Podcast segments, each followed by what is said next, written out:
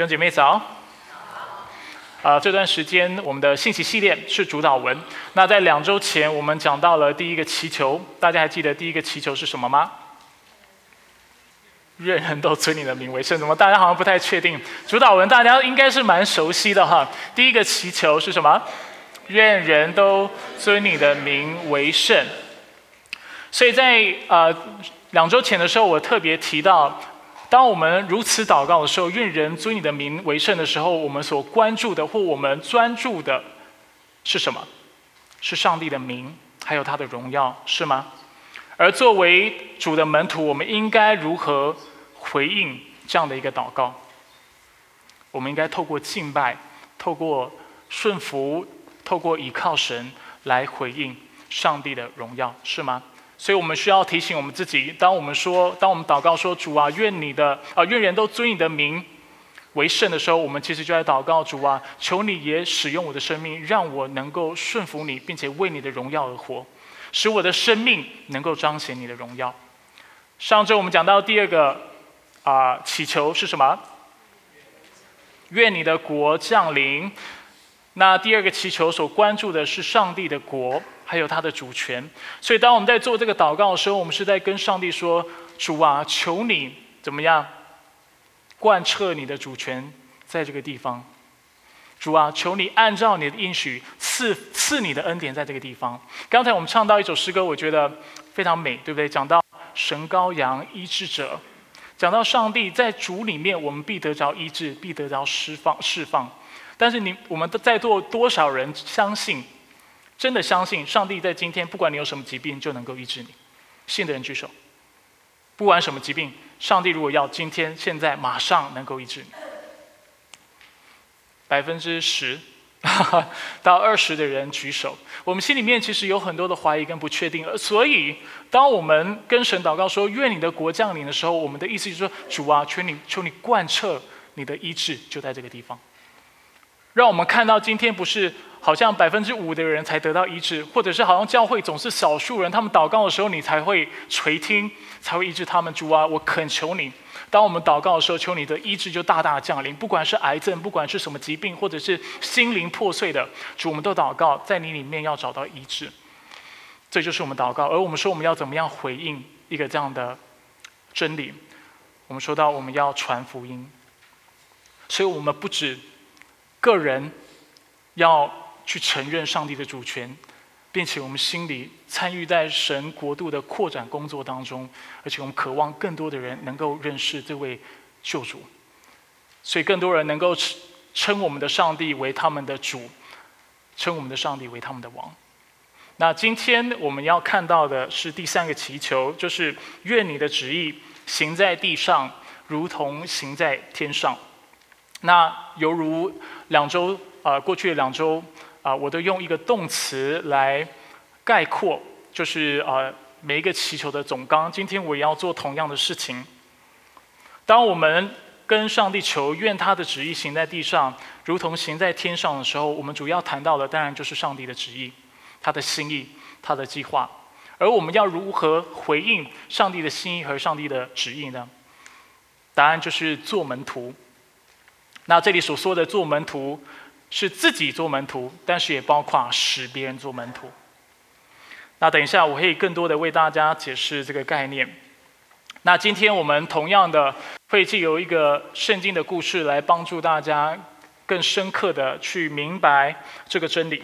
所以，好不好？我们现在一起打开我们的圣经，到马可福音第八章二十七节。马可福音第八章二十七节。所以，如果你有圣经的话，鼓励你养成习惯，就是啊。习惯自己来查阅圣经，这样你才能够分辨我今天在台上所讲的道是否是合乎真理的，还是我乱讲的。你才会知道我所讲的话是是否真的是从圣经来的，还是我是按着己意去曲解的。所以鼓励大家打开你的圣经，我们一起来看这段经文。所以同样的，我们今天会先了解这个事件，再来我们要从这个事件了解什么叫做愿你的旨意行在地上，如同行在天上。八章二十七节，马可福音。耶稣和门徒出去，往凯撒利亚腓利比附近的村庄去。那这个地方是一个外邦人的城市。那我们知道耶稣啊，在犹太啊，不是在那个加利利海附近，他行了非常多的神迹奇事。而因为他做了那么多的神迹奇事，又医病又赶鬼的缘故，所以其实耶稣是受到许多的人的爱戴的。所以不管耶稣去哪里，大家都会跟着他，大家都会把病人、把有需要被鬼附的人等等，都带到耶稣的面前，希望耶稣来医治他们。而在这里，我们就看到一个场景，就是耶稣离开了加加利利一带，然后退到一个外邦人、一个偏远的村庄。而在那个地方，他问了他他的门徒们一个问题，就是人们说我是谁？而他的门徒就回答说。是施洗的约翰，有人说是以利亚，又有人说是先知中的一位。那为什么他的门徒会给耶稣这三个答复呢？原因就在于在当时啊的犹太人当中，这三个答案就是最广为流传的答案。当有人问到啊以色列人或犹太人耶稣基督是谁的时候，许多的民众就会说他是施洗约翰。有人说是以利亚，也有人会说是先知中的一位。那谁是施洗约翰？施洗约翰是谁？在犹太人的理解当中，他是一位先知，而且他的确是为耶稣预备道路的。但是他们不是那么明确知道这个事情。当人说到耶稣是施洗约翰的时候，其实他们说他们是在说，其实耶稣可能是施洗约翰复活之后的样子。因为其实，在那个时候，施洗约翰已经被处死了，他已经被希律王害死了。就连希律王在马太福音也都说，他看到耶稣基督在行的神迹奇事的时候，他心里也在猜：难道这就是那个施洗约翰？然后他从死里复活了吗？所以这是一个猜测。另外一个猜测就是他是先知以利亚。那为什么会猜是先知以利亚呢？因为在旧约圣经当中，以利亚先知在他死之前就被耶稣接啊就被上帝接走了。所以他并他并没有啊经历死亡。那在圣经其他的经文，比如说啊马拉基书，就是旧约圣经的最后一本书，也提到，当弥赛亚，弥赛亚大家知道是是是什么意思吗？受膏者，就是以色列人民所期待的那个君王。啊，我每个礼拜都会稍微啊跟大家再解释一次，然后啊帮助大家去回忆或者是记起这样的一个属灵真理。所以在圣经当中，让我们看到，在弥赛亚来之前，会有一个先知先为这位弥赛亚预备道路，而在马拉基书就称这位先知叫做以利亚。所以有人猜，耶稣会不会就是这个以利亚？因为他能够行许多的神迹奇事。然后也有其他人猜，他大概就是旧约圣经当中所描述的其中一位先知吧。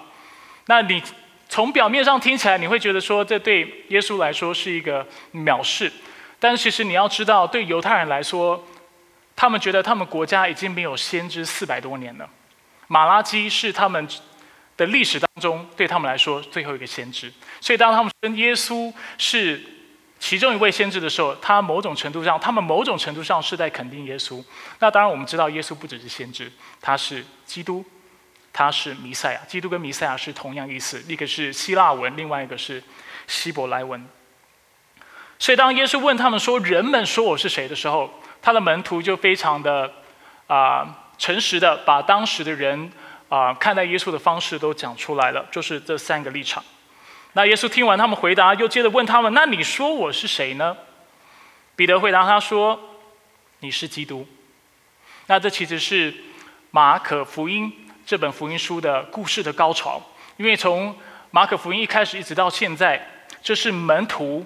第一次宣称、宣认耶稣就是基督，耶稣就是弥赛亚，耶稣就是他们所期盼那位要带来拯救的君王。就在耶稣听到彼得如此回答他之后，在三十节，耶稣就切切的嘱咐他们不可对任何人说起他。你有觉得这样的一个反应很奇怪吗？就一般的读者来看，我们在读福音书，我们都知道耶稣就是那弥赛亚，所以我们很期待有人能够认出这样的一个属灵事实。然后我们就看到耶稣行各样的神迹奇事，医治人，喂饱五千人，喂饱四千人。然后终于看到今天的呃这段经文的时候，看到彼得宣称耶稣就是基督的时候，这应该是故事的高潮，对不对？我们应该拍站起来拍手叫好，好。但这个时候，耶稣却反映说：“哦，那这个事情，他特别嘱咐他们，这件事情你不要跟任何人说。”那为什么耶稣会有这样的反应呢？原因就在于耶稣尚未完成他在地上的工作。我刚才已经说了，对耶稣来说，啊，应该说，除了他尚未完成。他要的工作之外呢，其实耶稣作为弥赛亚，他要做的事情也跟以色列人所期盼他要做的事情是不一样的。在旧约圣经当中，不是在旧约圣经，应该说在以色列人或当时的以色列人跟犹太人的认知当中，弥赛亚是一位什么样的啊君王呢？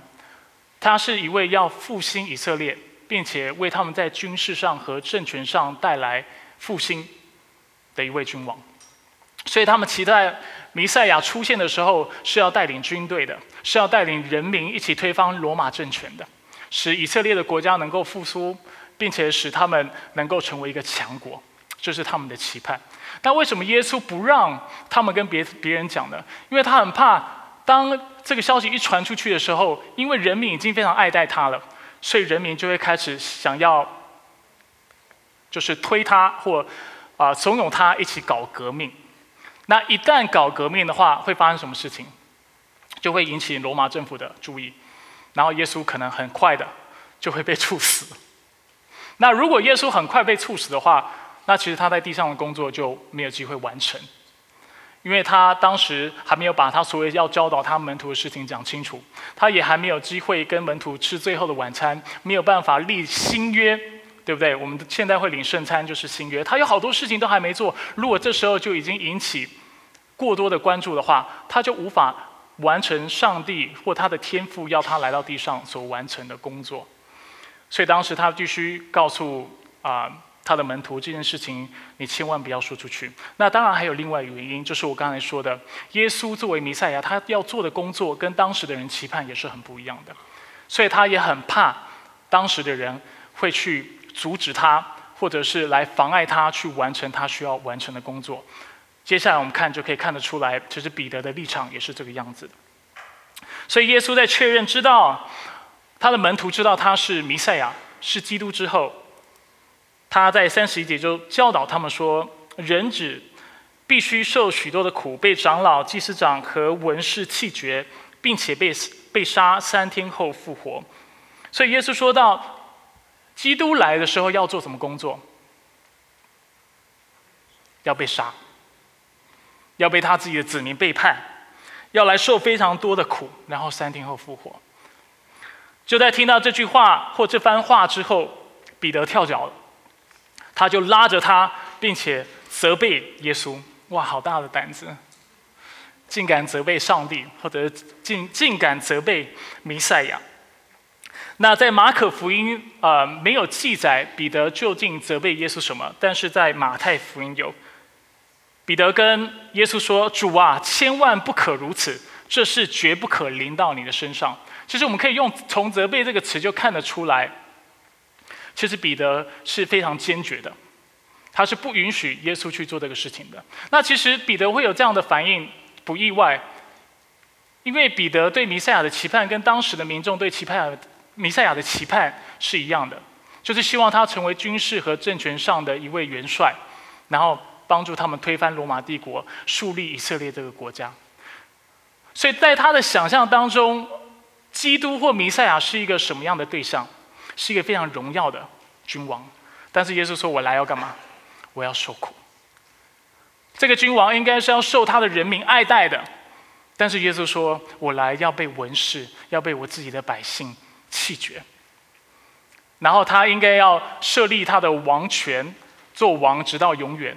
但是耶稣说：“我来要被杀。”所以彼得在听到耶稣如此来解释或来阐述他自己的使命的时候，彼得完全无法接受这样的事情。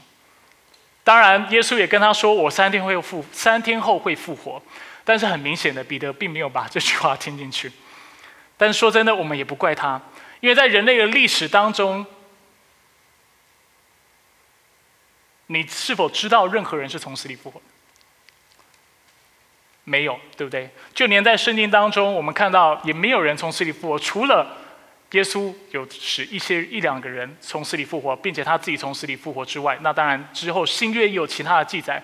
但是在那之前，其实我们在人类历史当中，我们从来都没有听过有任何人是从死里复活的。所以，所以当耶稣跟他的门徒说我会被杀，但是三天后会复活，他的门徒是不信的。如果大家对福音书熟悉的话，我们都知道耶稣复活之后，许多的门徒看到他，心里面还是很多质疑的。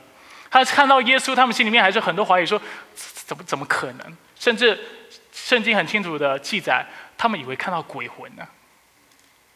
想说哇，我的天哪，看到鬼了！怎么耶稣会突然就出现在我的眼前？所以他们从心里面是不相信的。所以我们看到彼得责备耶稣，某种程度上，我们可以说这是一个。非常令读者或非常令我们惊讶的事情，但是接下来的经文跟接下来的记载，却又让我们更意外。就是耶稣的回应，耶稣怎么回应彼得？耶稣转过来看着门徒，为什么看着门徒？因为彼得所代表的立场不只是他自己的立场，但是其实众门徒的立场。然后他就斥责彼得说：“撒旦，退到我后边去。”因为你不体会上帝的心意，而是体会人的意思。哇！你觉得撒旦是指谁啊？撒旦很明显是指彼得，对不对？因为经文很清楚的告诉我们，耶稣是对谁说话？他斥责谁？斥责彼得，说他是撒旦。然后后面他又讲到，因为谁不体会？你，你是谁？彼得不体会上帝的意思，却体会人的意思。那为什么耶稣要说彼得是撒旦呢？在这里，我们要做两个观察。首先，我们看到耶稣责备彼得为撒旦，是因为彼得所表示的意见。彼得所表示的意见是什么？在这里特别描述是体贴人的，但却不体贴神的。是体会人的啊人的意思，却不是体会上帝的意思。所以耶稣是针对彼得这个错误在做纠正。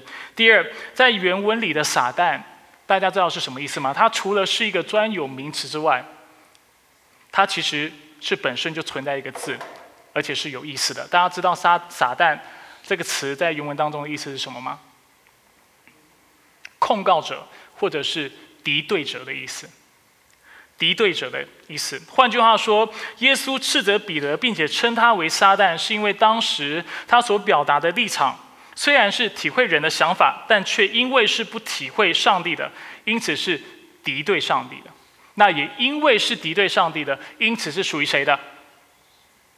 魔鬼的，是属于撒旦的。所以他特别就针对彼得跟他说：“撒旦，退到我后面去。为什么？因为你现在在做的事情。”是在阻碍上帝的工作，懂我的意思吗？耶稣作为弥赛亚来要干嘛？受苦，然后呢？被弃绝，被杀，定死在十字架上，三天后复活。但是彼得在做的事情是什么？他是成全上帝的心意吗？没有，他是在拦阻上帝的心意，因为他所期盼的弥赛亚不应该受到这样的待遇，他所期盼的弥赛亚不应该被杀，不应该被百姓弃绝。所以他无法接受，所以他拦阻了耶稣的工作，而因为他拦阻了拦阻了耶稣的工作，所以耶稣说：“撒旦，特别称彼得这样的一个行为跟作为是出于魔鬼的，是敌对上帝的。”那这跟我在上周的信息所提到的概念是一样的。从圣经的角度来说，一个人若不是属上帝国度的，不然他就是属撒旦之国的。如果一个人不愿意归属上帝，并且承认他的主权，不然这个人就是否认上帝的主权，并且与上帝为敌的。再次提醒大家，而“敌对者”这个词跟“撒旦”这个词是一样的。那这节经文也提到我上周提到的另外一个概念，就是在圣经当中，人的罪跟魔鬼的影响往往是同时存在的。他称彼得为撒旦。魔鬼的作为是吗？但是他说你体贴的是谁的意思？人的意思，讲到的是人的罪。很多时候我们都以为我们我犯罪归我犯罪，或者是仇敌攻击归仇敌攻击。但事实上，在圣经很多地方，我们看到的是一个什么状况？人犯罪的时候，背后某种程度上有魔鬼的影响，而在魔鬼的影响之之下，我们肯定会犯罪。或者换句话说，我上礼拜特别讲到，属灵征战是无时无刻都在发生的。所以圣经一直提醒我们，因为我仇敌上那啊随随处寻找可吞吃的那个狮子的缘故，所以我们要谨慎，对不对？我们要谨慎自守，我们要警醒，我们要祷告。使得我们不会落入仇敌的伎俩当中，所以某种程度，我们可以说仇敌是无时无刻都在找机会攻击我们的。而当我们犯罪的时候，某种程度就是我们受到了他的引诱，或者是受到他的影响。所以往往是同时发生的事情。最后，耶稣和彼得的对答也让我们看到为什么耶稣要他的门徒保密的缘故。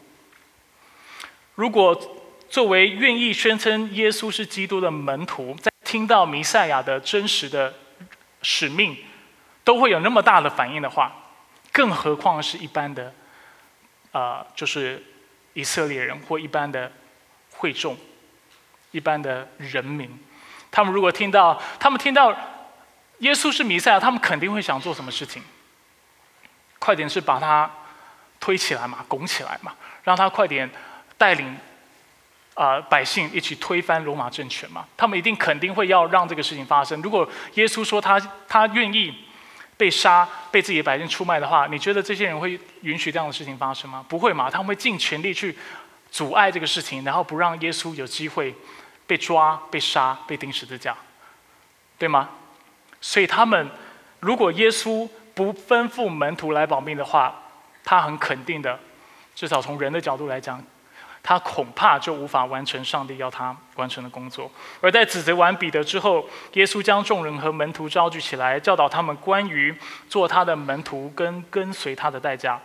他说：“若有人要跟从我，就当舍己，背起自己的十字架来跟从我。”那我等一下会进一步的解释这句话的意思。但是从上文来看，我们可以看得出来，舍己的意思是什么？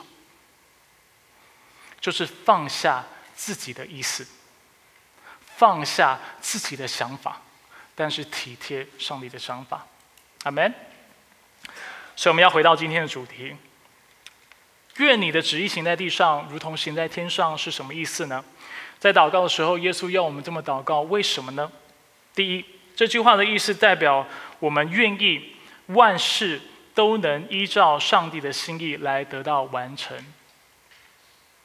当我们做这个祷告的时候，我们是在跟上帝表达，我们但愿万事都能够依靠他的心意来得到完成，或者是用今天的经文啊来解释的话，就是我们愿意上帝体贴他自己的心意，但是不要体贴我们的心意。我们愿意上帝按照他的计划来管理世界，而不是按照我们自己的想法来。管理这个世界，或者是来按照我们的想法来啊过我们的人生。那在今天的经文里面，人的想法是什么？人的想法就像彼得一样，是希望耶稣作为弥赛亚，能够成为以色列人民政治上和军事上的领袖，为他们的国家带来复兴。但是上帝的意思或者他的心意却是什么？上帝的心意却是希望耶稣为世人的罪受许多的苦。然后被弃绝、被杀，并且三天后复活。上帝希望透过他自己的独生爱子耶稣的赎罪，为全人类带来救赎，而不只是拯救以色列人。而且耶稣在意的是什么？他是愿意他在意的是拯救人的灵魂，而不是只是使人在政权上面得到释放。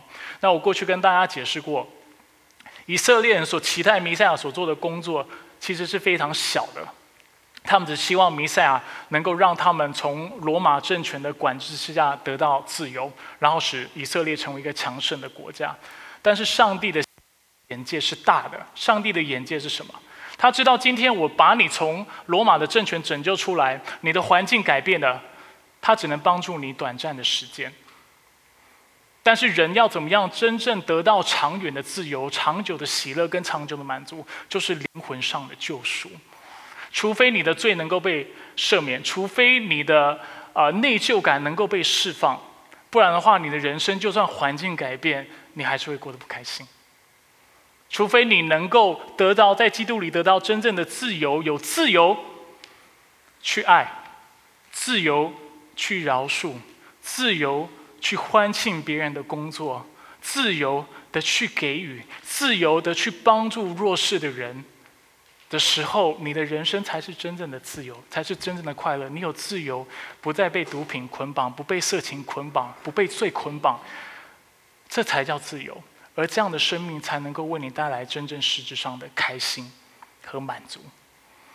只是政权上改变你的环境又怎么样呢？今天让你住大房子，有很好的车子可以开，开甚至给你好的家庭，又如何呢？如果你心里面仍然是被罪捆绑、被罪辖制，仍然会嫉妒、会羡慕，而且而且在心里面会有许多不公不义的想法的时候，其实你是被捆绑的。所以耶稣知道他来。需要为人的罪而死，使我们得到真正的自由。他不能只是改变以色列人民的环境，他不能来只是改变你的环境，他来需要拯救你的灵魂。而只有在你的灵魂被拯救之后，你才能够得着他所为你预备的应许，还有为你所预备的祝福。所以今天透过这个教导，我们看到，当我们的想法和上帝的想法之间产生冲突的时候，当我们我们啊，当产生冲突的时候，我们要祷告主啊，愿你的旨意行在天上，如同行在地上。求你体贴你自己的意思，不要体贴我的想法。但是在这里，我还要特别提醒弟兄姐妹，这不代表从今以后你不能为你自己的需要祷告。或者是你不能够坦诚的来到主的面前，把你想要的东西跟他说。我为什么这么说？因为在主导文的第四个祈求是什么？我们日用的饮食，今日赐给我们。上帝要不要你为你的需要跟你所想要的东西祷告？要。所以问题不是在于我们不能为自己祷告，问题是在于先后顺序。是你是先求他的国他的义，你是先想要荣耀他，你是先求他的旨意，还是你先求的是你自己的需要？这才是重要的事情。但是耶稣基督或者圣经的教导是要我们如何？是要我们有什么需要就跟他讲，但是同时提醒我们自己，就像雅各所教导我们的：若主愿意，那主啊，就求你按着我的祷告来成就吧。但是你不愿意的话，那我学习降服。因为你是那全知全能的上帝，所以我愿意顺服你，而且我知道你爱我，你所为我预备的一定是更好的，所以要有这样的一个确信。所以我鼓励大家，仍然要诚实的把你想要的东西跟上帝祷告。你要什么样的配偶？你想要什么样的工作？你想要赚多少钱？都可以祷告，只要你心中记得尊主为大，他是优先的。他的旨意跟你的旨意不一定一样，而当有冲突的时候，全然的顺服他，那就没有问题了。懂我的意思吗？但是我们是可以坦诚跟神来祈求的，就是他的心意。而在这个祈求当中，我们也看到耶稣对比了地上和天上这两个概念。对马太的读者，就是当时的犹太人来说，天上指的是上帝的居所，地上指的是人类活动的地方。所以，当我们祷告说：“上帝，我们愿你，呃。”在地上，你能够行使你的旨意，如同在天上一样的时候，我们的意思就是说，主啊，如同天上众天使如何敬拜你，而且俯服顺服你一样，我们也希望在地上，我们也愿意看到所有的人还有万物都同样的来服从你，来敬拜你。我们希望你将你的宝座设立在我们当中，并且按着你的心意来治理这个地方。上周我提到，当我们跟上帝祷告，愿你的国降临的时候，我们求的是上上帝彰显他的能力，啊，贯彻他的主权。那相较下，今天这个祈求所代表的是希望上帝能够按照自己的想法来治理他的国家。换句话说，愿你的国降临，强调的是上帝的能力和主权；而今天的祈求所强调的是上帝的心意和计划。所以在这里，我想帮大家做。一点应用，我想问大家：当你在祷告的时候，你首先想到的是上帝的心意，还是你自己的心意？让我更实际的问你：当我问你说你对你自己的人生有什么计划？你想要找什么伴侣？你想要什么工作？或者你希望你的公司成为一个什么样的公司，你的孩子成为什么样的孩子的时候，我认为大部分的你，大部分的人心里面都有一个都有一个图画，或者都有一些的答案。知道你想要过什么生活，你知道你以后想要住什么房子，有可能，你也是知道你希望你公司赚多少钱，大概都知道。但是如果今天我问你，那你知不知道上帝要你公司赚多少钱？你知不知道上帝要你找什么样的配偶？你知不知道上帝要你怎么样教养你的子女的时候，你是否同样有清楚的答案？那如果没有的话，我们需要去思考，到底我们的生活所求的、所在意的，是我们自己的旨意、自己的心意、自己的意思，还是我们真的在意的是上帝的心意、上帝的意思？如果我们在座的弟兄姐妹，你说我是在意上帝的心意的，其实在我心里面，上帝给我意向，他让我看到我的公司应该成为什么样的公司，我的家庭应该成为什么样的家庭，我是有一个意向的。如果这是你的答案的话，我也想要再挑战你。挑战你什么？就是你这些答案的圣经根据在哪里？我现在注意到很多的基督徒，他常常会说：“我觉得上帝就是要让我工作怎么样怎么样怎么样，如何祝福我。”但是我发现一件事情，很多人在讲这些的、分享这些的感受跟感动的时候，他是没有任何圣经根据的。如果你去问他，好，那你翻给我看，圣经在哪里承诺你这些事情一定会发生？多数人没有办法找到这样的根据，因为这是他们个人的领受。补充，个人领受是可以的，但是其实我会提醒大家的缘故就在于，很多时候我注意到大家太仰赖于个人领受跟感动。却往往不回到圣经当中，去探索上帝的意意思跟上上帝的心意。圣经有没有告诉我们，我们应该如何看待我们的工作？有，但是其实很多时候我们不去查，不去了解，不想知道。但是我们想知道的是，就是要反正让我赚大钱嘛，让我成为百万富翁嘛，让我十做工作十年二十年就能够退休嘛。我们都有这样的想法，但是这是没有圣经根据的。所以，为了帮助大家实际的来思考这个事情，我为大家就更具体的举例。所以，上帝对我们的企业、对我们的公司的心意是什么？上帝的心意就是要我们的公司能够为他人、为我们的社会和文化带来正面及有意义的影响。这包括公司生产对社会能带来效益的产品。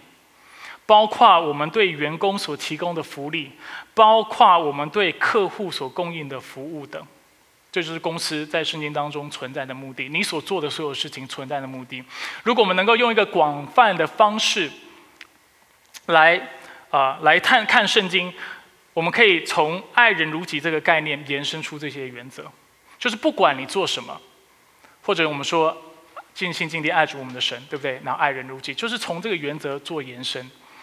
所以你可以去思考，对你来说，你的公司或你的工作是否是一个爱人如己的工作？你怎么对待你的员工？你怎么对待你的客户？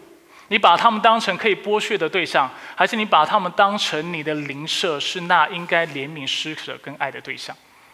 这是可以思考的。我并没有告，我并不是在告诉你的公司不要赚钱，公司应该赚钱，这也是圣经的教导。这叫做对你的职务尽忠、负责，清楚知道。你的啊，你是在地上为上帝做管家的，所以你应该要有收入。但是同时，你又是怎么看待其他的人？那这是我们可以思考，这是比较广泛的方式来看待，更细节的方式来看待。我们可以说，上帝对世界和文化的关怀，可以从上帝创造人类来代替他治理万物来得到观察。上帝创造人类的时候，他要我们怎么样治理万物？要我们繁衍。那治理万物，其中一个要做的工作，就是好好的管理上帝所赐给我们的这个地球，环保，对不对？动物，我们应该要好好的保护，而不是滥杀。但是圣经的确允许吃肉，所以这是有一个平衡要画的，这就是我们要去思考的事情。在巴别塔的事件当中，我们也清楚看到，人类不应该借由自己的智慧和科技，我们的技术、我们的文化来抵制上帝。反而，我们要用我们的文化、我们的科技、我们的智慧来荣耀上帝。在诗篇很多地方都让我们看到，万物都应该称颂耶和华，对不对？丝弦的乐器，呃，箫也好，或者是鼓瑟，都应该被拿来用来干嘛？赞美耶和华。意思是什么？就是你所拥有的一切，所有的东西都应该拿来被当成荣耀上帝的啊工具，都应该用来去荣耀神的。那同样的，当我们去思考我们的公司存在的价值的时候，这也是我们应该切入的一个角度。所以，当我问你上帝对你的公司的旨意是什么时候，你就可以说，从上圣经的哪一个原则，我看到这是上圣经的教导，所以我认为我的公司可以这么做。开发对社会能够带来益处的啊产品，我的公司注重环保，我的公司注注重人权，注重人的隐私，因为上帝说告诉我们人的生命是有尊严的。那一点的一点的，你就可以开始。更多的去按照上帝的心意来做你现在在做的事情。那当然有太多可以讨论的，今天我们没有时间，但是我想要帮助大家去思考。当我们想到上帝的心意的时候，一方面可我鼓励你，而且我同意，你可以在领受跟祷告当中有一些这种超然的领受跟理解，这是可以的。但是同时，你也要回到圣经去问自己，到底圣经在这方面又是做什么样的教导？然后我在做的事情是否是符合上帝的心意？基督徒常常称自己是 “people of the book”，中文可以翻译成“圣书的百姓”。book 指的就是圣经，圣经就是我们所有的思想、言语、行为和选择的依据。当我们呃要寻求上帝的心意的时候，我们永远。就是从上帝的话语开始，这就是基督徒最基本的功课或我们实践生命的呃第一步骤。所以这是第一个原则。第一个原则让我们看到，当我们做第三个祈求的时候，我们是要啊，我们是愿意而且恳求万事都能够依照上帝的心意完成。但是这个祷告也包含了我们的一个。义务就是我们也需要依照依照上帝之国的方式来生活。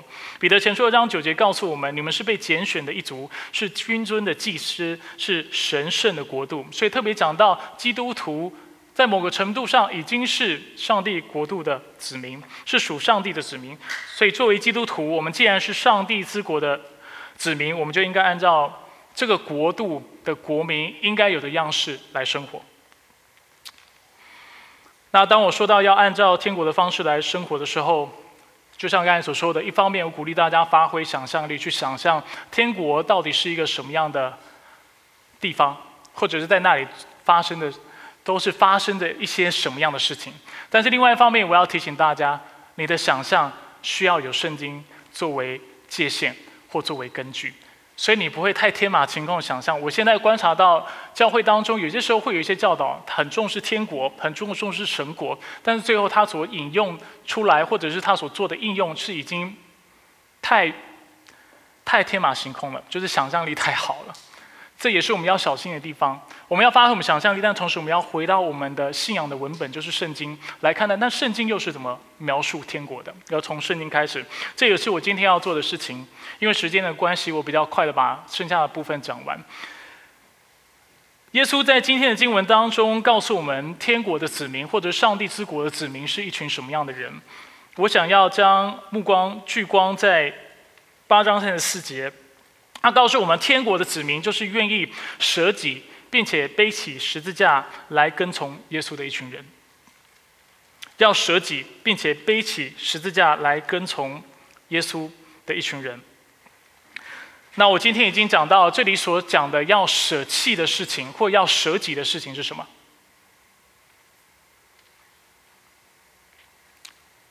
自己的意思，对不对？自己的想法。那我们可以呃笼统的说，这类的想法往往有三种类型。我很快的讲过去，而这三种类型其实都处于同样的问题，其实就是自义，或者是我们可以说是人的骄傲。第一种类型很明显，就是那些直接违背真理的思想、言语和行为。这些想法我们要舍弃，我们要放下，这叫做舍己。给大家看一个清单，是罗马书一章二十九节到三十一节所列的清单。我们要放下什么？放下各样不义、邪恶、贪婪、恶毒，满心是嫉妒、凶杀、纷争、诡诈、毒恨，又是毁谤的，说人坏话的，怨恨上帝的，侮辱人的，狂妄的，自夸的，制造是非的，忤逆父母的。顽梗不化的、言而无信的、无情无义的、不怜悯人的，所以很明显，这些就连世俗或不要说世俗，世界上的人普遍也同意不好的事情、不对的事情，我们不要做，这是我们应该放下的。第二种类型是比较不明显的，这类的思想或者是这类行为，往往是社会认同，但是圣经却抵制的。比如说，依靠自己却不依靠上帝，或者是说。因为个人工作或生活需要的考量，停止聚会。从人的软弱来说，我们常常做这个事情，对不对？今天我很忙，我就不要去教会；或者是今天我的生活呃有困难，我需要工作，我就不来教会。当然，有些时候是我我能够了解大家生活有生活的挑战，有些时候我能够站在你们立场去思考这个事情。但是圣经的确告诉我们，不能停止聚会。所以，如果你礼拜天早上需要，工作的话，鼓励你找礼拜六晚上或礼拜天晚上的教会去参加聚会，啊，或者是常常跟其他的基督徒聚在一起，一起读经、一起祷告、一起赞美神，这样的一个属灵生活的习惯是非常重要。或者是依照个人的喜好和需要来生活，按照自己的想法来找伴侣，按照自己的想法来找工作，按照自己的想法来教育子女等等，这些其实都是世界上的人会允许同意的事情，但是对基督徒来说却是。确实有些时候是很危险的事情，因为就像我刚才说的，当我们按照自己的心意来做事的时候，很可能我们就是在抵制上帝的作为。这是第二种类型。第三种类型就又是更不明显的，就是这类的思考方式和行为模式，可能在外在表现上看不出来是违背圣经的，或者甚至某些情况下。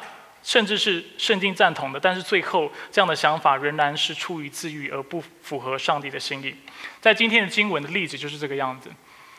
彼得所制止或者不要耶稣所做的事情是违背真理的吗？你觉得？他说：“耶稣，我你不可以这样做，我不让你死，这样违背真理吗？不是嘛？而且某种程度上他是符合圣经教导，而且是出于善意的。但是耶稣却说他这样的想法是什么？”是敌对神的，那你不觉得这实在是很可怕的事情吗？而在我们生活当中，有的时候有的事情也是这个样子的。为大家举几个例子，比如说，当一个人在被他的配偶或伴侣背叛后，你要求这个受害者一定要马上而且完全的饶恕对方，饶恕是不是合乎真理的？但是如果当那个人刚被背叛的时候，你就要求他，你现在就要饶恕，完全的饶恕，你心里不用任何苦毒，你是基督徒，你就不能，不能，心里面不能，不能不饶恕，感觉哪里不对劲，对不对？有些时候又说不出来，但是你心里面多数人都会同意这样做，好像是不太合理的。还有什么？比如说，当丈夫和妻子在彼此不能认同的情况下，丈夫要求妻子一定要顺服，妻子要求丈夫一定要像基督爱教会一样为自己舍命。有没有圣经的根据？有，听起来是不是合理的？好像也没有什么不对啊。但是当妻子强迫，不是，就是当妻子要求，不是强迫，强迫就听起来很很错哈。那要求丈夫一定要为自己舍命，或者是丈夫就要求妻子一定要顺服的时候，总觉得哪里怪怪的，好像有什么东西不太对。或者是在自己犯错，再举个例子，自己犯错的时候过度的反省鞭策自己，到一种程度。其实说不定上帝都饶恕你了，但是你却不饶恕你自己。有的人也会做这样的事情，这些的表现是什么？都是自意的行为，就是把自己当成上帝和最后 have the final say 的人啊，就是有主权的人，站在上帝的位置。上帝明明饶恕你了，但是你说没有，我不够好，我不能原谅我自己。但是上帝说，你相信耶稣就得到赦免了，有什么好不能原谅的？对不对？但为什么不能原谅自己？出于自欲，出于自己对自己的要求、自己的标准，过不了自己这一关。刚才讲的其他例子也都是问题，都在于我们把自己当成了主，当成了上帝。当然，我们也可以说这类的思想和行为模式，最终也都是因为骄傲而得罪上帝。因为我们刚才讲自义嘛，自义最核心的问题其实就是骄傲。但是我们必须承认，这些的表现或者这些的。状况在表面上其实是很难分辨的。回到今天的经文，所以我为大家解释是要帮助大家看到什么？帮助助大家看到，不管你是上述，或者是你正在做上述的哪一件事情，当我们说我们要成为神国的子民，或者是你其实已经基督徒，当你已经是神国的子民的时候，你要学会放下。不管是那些很明显是看起来是错的事情，或者是你心里面觉得可能是好，但是其实最终是敌对上帝的事情。我们都要学会放下，这叫舍己，或者是用另外一个方式来解释舍己。舍己就是放弃一个以自我为中心的生活方式，懂我的懂我意思吗？以自我为中心，或者是自己为自己做主的这种生活方式，这叫做舍己。接下来我们要继续看，耶稣除了要我们舍己之外，他也要我们背起自己的十字架来跟从他。十字架是什么？对我们这些生活在二十一世纪的基督徒，十字架是什么？或者是在第一世纪之后的基督徒，十字架是得胜的记号吗？对不对？是耶稣战胜死亡的记号吗？是耶稣赦免的记号吗？但是对当时的社会，当耶稣在教导这个事情的时候，十字架是什么记号？是荣耀的吗？不是，是羞辱的。什么样的人会钉十字架？重刑犯，只有重刑犯会被钉十字架。所以当时，当耶稣跟他的门徒说要跟随我的人是要背起十字架的，对他们的理解来说是一个非常羞辱、非常是受逼迫而且非常辛苦的一条道路，却不是我们想象的这么容易。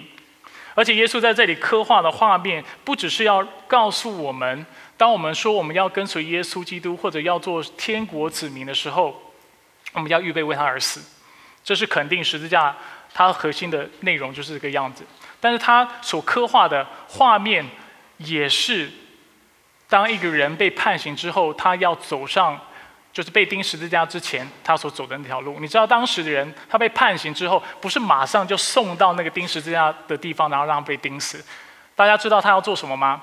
通常他要做的事情就是他背起十字架的那个横杠，然后从他被判刑的地方走到他要被钉死的地方，然后当众走在呃城市的道大道上，在众人的见证下被别人唾弃，被别人羞辱，被别人嘲笑，然后之后才到了他要受刑的地方被钉死。那为什么这个画面很重要？因为当耶稣说你要跟随我的时候，要背起十字架的时候，他所看到的，或者他所描述的，就是这个画面。你要预备，你已经代表你要背起那个横杠，准备被钉死了。而且你要走在大道上，因为你的信仰，你会被别人逼迫，你会被别人嘲笑，你会被别人羞辱，而且最终你可能会为了信仰舍弃你自己的生命。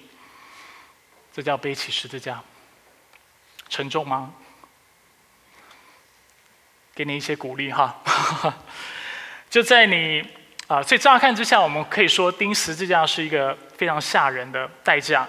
但是在我们下这个定论之前，我们也需要看一下跟从耶稣是什么意思。到底什么叫做跟从耶稣？还有什么事情是耶稣要我们背起十字架去做的？简单来说，跟从耶稣就是效法耶稣的样式，效法他的样式。更具体来说，跟随耶稣代表我们要效法耶稣的品格。所以我们要追求什么？我们要追求谦卑、喜乐、真诚、正直，还有有爱心这样的品格。跟随耶稣也代表我们应该在言行举止上荣耀上帝，所以我们做人要诚实，我们要公正，我们不能撒谎，我们不能毁谤别人，而且我们常要有好行为，怜悯帮助弱势的人群。跟随耶稣代表我们应该培养良好的属灵习惯，跟耶稣一样，常常与上帝天父亲近，读上帝的话语，跟上帝祷告，守安息日，传福音，不停的聚会等。换句话说。耶稣要我们舍命去做的事情，当你仔细去思考，还有他要我们舍命去追求的这些事情，其实是那些能够真正给我们生命的事情，懂我的意思吗？虽然耶稣说你要背起十字架，而且预备为我死，但是你有没有看到他要你追求的是什么？他要你追求的不是虚妄，他要你追求的不是不是黑暗的事情，他要你追求的是喜乐，他要你追求的是在真理当中的自由，他要你追求的是你能够做个正直的人，能够做这个公益的人，你能够做一个有好行为帮助别的人。耶稣要你成为什么样的人？成为一个能够与主亲近，在他的爱中不断的被他更新的人。所以，耶稣为什么在讲完做门徒的代价，他接着在三十五节这么解释这个代价或者这个呼召？他说：“因为凡要救自己生命的，必丧失生命；但是凡为我和福音丧失生命的，必救自己的生命。”换句话说，十字架的逻辑跟世界的逻辑是完全不一样的。世界的逻辑告诉我们什么？你今天要过快乐的生命吗？要过一个圆满丰盛的生命吗？好，我教你怎么做，就是你开始追求你自己的梦想，你为你自己而活，你为你自己安排做打算，然后啊，然后你去在意自己的安全感等等。但是十字架的福音却告诉我们，如果我们真的要过一个丰盛、快乐、圆满的生活的话，我们要追求的是什么？我们要追求的是上帝的荣耀。第一个祈求，我们要追求的是他的国，我们要追求的是他的旨意。我们要追求神，而只有在追求神的时候，我们才能够得到真正的满足跟真正的生命。作为上帝之国的国民，这三个祈求就是我们最应该注重的三件事情。我们应该要尊上帝的名为圣，将上帝当作上帝看待，并且时常提醒自己要顺服依靠他，而且这么做就是荣耀他最好的方式。我们应该祈求上帝的国降临。第二个祈求。渴望他贯彻他的主权，并且透过传福音，让更多人承认他的主权。最后，今天的祈求，作为上帝之国的国民代表，我们应该祈求上帝的旨意行在地上，如同行在天上。盼望万事都能够依照上帝的心意得着完成，并且自己也能够依照上帝之国的方式来过每一天的生活，学会舍己，放下自己的心意，学会体贴上帝的心意。背起十字架来效法耶稣基督的样式，成为一个正直、平安、喜乐、有好行为、好施舍、能够怜悯人、能够去爱人，并且有健康的属灵生活的人。而当我们愿意为福音、为基督的缘故放下自己的生命，我相信我们每一个人都要找到在它里面那真实的释放跟那满足的生命。我们一起来祷告。所以说，我们来到你面前，为今天的信息向你献上感谢。谢谢你借的今天这个真理提醒我们，主，当我们说我们愿你的旨意行在地上，如同行在天上的时候，我们所要求的或我们所恳求的，就希就是希望万事都能够依照你的心意得着完成。而且，我们也是在跟你表明，我们自己也愿意依照你的国度的方法，做个神国的国民。天天学会舍己，放下自己的心意，放下自己的自意，放下自己觉得是对的事情，然后学学会去追求那真理，就是你觉得对的事情。天天背起十字架，愿意舍命的，而且永不后悔的，向着标杆直跑，追求那更丰盛的应许。更丰盛的生命，更丰盛的祝福，更有意义的人生，那真的能够使我们得到生命的未来。所以主，我将教会的每个弟兄姐妹都交托、仰望在你的手中。求你在这段时间，在这个礼拜，帮助我们能够更深的明白你的真理，然后被你自己的爱所抓住，而且快跑来跟随你。我们感谢赞美你，上祷告是奉靠主耶稣基督的生命求，阿门。